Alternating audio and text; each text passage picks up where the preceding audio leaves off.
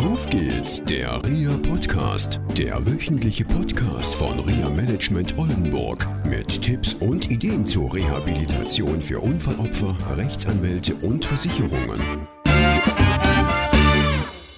Hallo und herzlich willkommen zu unserer nächsten Podcast-Folge. Auf geht's, der Reha-Podcast. Schön, dass wir wieder hier sein können. Hier ist Katrin und Jörg, Oh, der ist heute nicht gut drauf. nein, Och, was ist denn mit dir los? ich bin in der Opferrolle. Oh je, der sieht ganz traurig aus. Ja, ich, es geht mir so schlecht. Die Mundwinkel hängen ganz nach unten, liebe Zuhörer. Wenn Sie das sehen könnten, würde Ihnen auch ganz komisch werden. Und das Coole ist, man kann das sogar produzieren. Das Genau. schlecht drauf sein. Ja, hast, Ja. ja. hast du ja gerade gesehen. Es geht Genau. ganz einfach, Mundwinkel runter, tendenziell so die Schultern hängen lassen und so. Das macht viel Sinn, sowas zu machen, ja. Ja, aber es macht auch ganz viel Sinn, die Mundwinkel nach oben zu nehmen. genau, Und schon fühlt man sich nach Lachen. genau. Das ist ganz einfach. Ja, genau. Wir wollen heute zum Thema machen, was uns ganz viele Zuhörer geschrieben haben. Wir haben E-Mails bekommen, wir haben Feedback bekommen, dass sie diese Opferrolle so beschäftigt. Beschäftigen ist gut. ähm, ich fand es, also erstmal vielen Dank für das positive Feedback und auch für die kritischen Stimmen. Und wer uns gerne eine E-Mail schicken möchte, kann das gerne machen unter feedback reapodcast.de. Und ähm, ja, du hast recht. Die Opferrolle hat viele beschäftigt und viele hat auch beschäftigt, ja, da will sich jemand nicht bewegen, was maßen die sich an, über jemanden zu entscheiden. Nein, entscheiden ist das falsche Wort oder zu urteilen, kam in einer E-Mail vor, dass sich diese Betroffene nicht bewegen will. Und ich denke, das ist einfach vielleicht nochmal ein wichtiges Thema, auf dieses Opferrollenthema, sag ich mal, nochmal einzugehen. Ich will nicht sagen, drauf rumzuhacken, das macht keinen Sinn. Vielmehr darüber nachzudenken, wie kommt sowas zustande. Genau, und wir wollen keinem einreden, dass er aktiv die Opferrolle einnimmt. Oder natürlich sehen wir auch, dass vielleicht durch das ein oder andere es einen anderen Weg geben muss, den man suchen muss, der vielleicht am Anfang erstmal schwierig erscheint. Aber natürlich sehen wir, dass Menschen nach einem Verkehrsunfall oder nach einem Schlaganfall sich gewissen Punkten stellen müssen, wo sie vielleicht drumherum manövrieren müssen. Sagen wir es mal so. Werd mal konkret. Du hast jetzt viele Fragezeichen mal wieder in meinem Gesicht. Ja. Mach mal konkret. Es geht nicht darum zu sagen, okay, ich habe die und die Einschränkung und äh, kann jetzt nicht mehr. Und das wollen wir auch nicht wegreden. Wir sagen, ja, die Einschränkungen sind da, aber deswegen muss man nicht die Opferrolle einnehmen. Man kann trotzdem versuchen, ein Ziel zu formulieren und dieses Ziel zu verfolgen. Trotz der Einschränkungen und das aktiv zu gestalten. Genau. Ja. Das, was wir schon mal hatten. Neue 100 Prozent. Vor dem Ereignis, also Schlaganfall oder was auch immer, waren es andere 100 Prozent. Jetzt hast du neue 100 Prozent und was kannst du damit machen? Ich habe in einem Forum gelesen, da hat ein Mann eine Frage gestellt.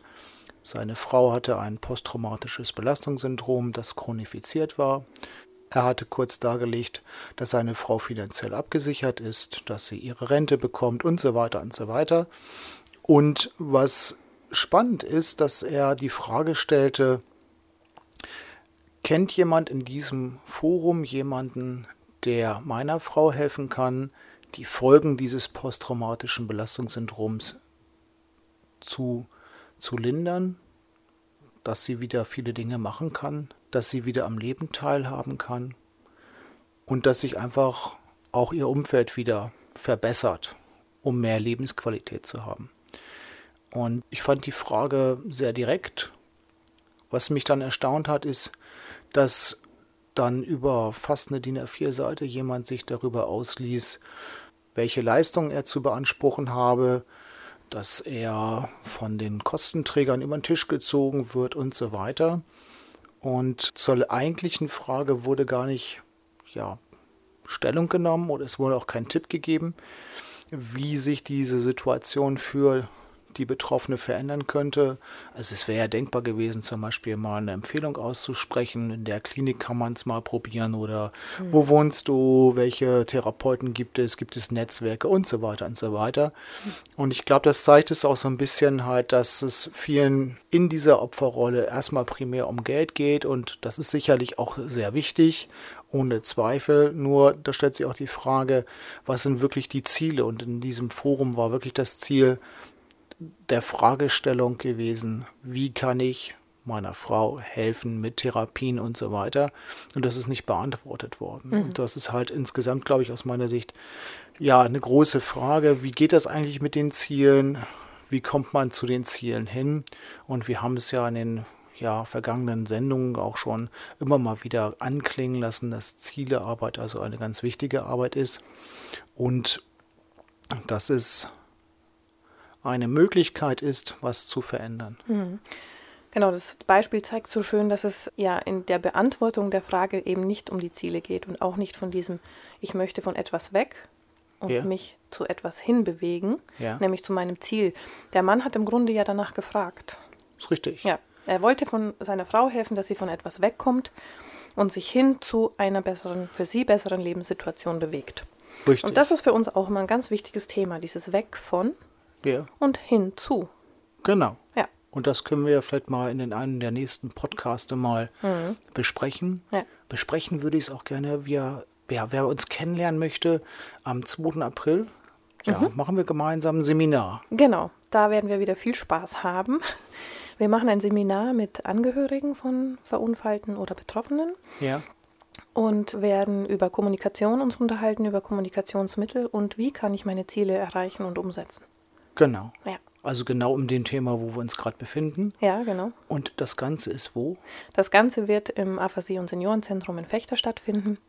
Und wer von unseren Zuhörern gerne noch dazukommen möchte, kann sich gerne melden unter feedback reapodcast.de. Habe ich gut auswendig gelernt. Ja, sehr gut.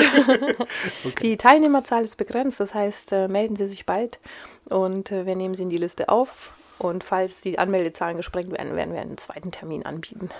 Ja, ich glaube, wir planen so oder so, ja. ne, mehr davon zu machen. Genau. Also ja. schreiben Sie uns und kommen Sie dazu. Ist sicherlich spannend. Dann können Sie uns auch mal sehen. Okay. Ja. Gut. Ja, ich denke einfach, für heute lassen wir es mal und beim nächsten Mal gehen wir mal auf das Thema Ziele ein. Jawohl. Okay. Ziele für 2014. Okay, okay. Schöne Woche wünschen wir Ihnen. Ja, tschüss. Tschüss. Das war eine Folge von Auf geht's, der REA Podcast, eine Produktion von REA Management Oldenburg. Weitere Informationen über uns finden Sie im Internet unter www.reamanagement-oldenburg.de.